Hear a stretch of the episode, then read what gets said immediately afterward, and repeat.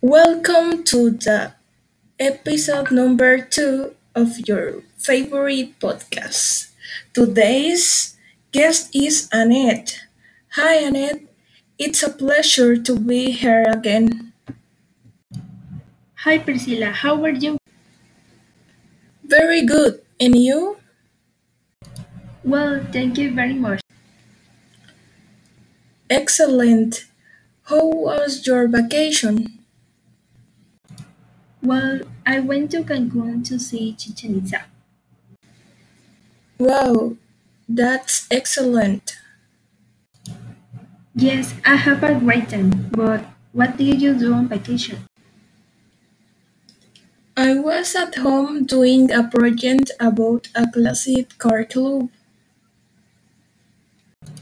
Really? Yes, it's called Chevy Racing Trucks. Sounds interesting. What does your project consist of?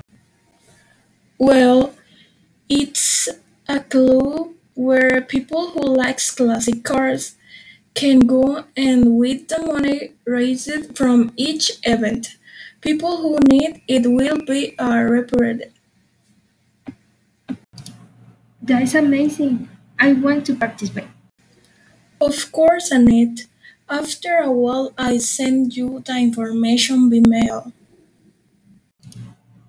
Thank you, Priscilla. See you in another episode. Oh, thank you very much for inviting me to your podcast once again.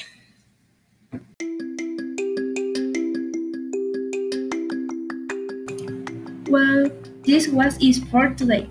Bye.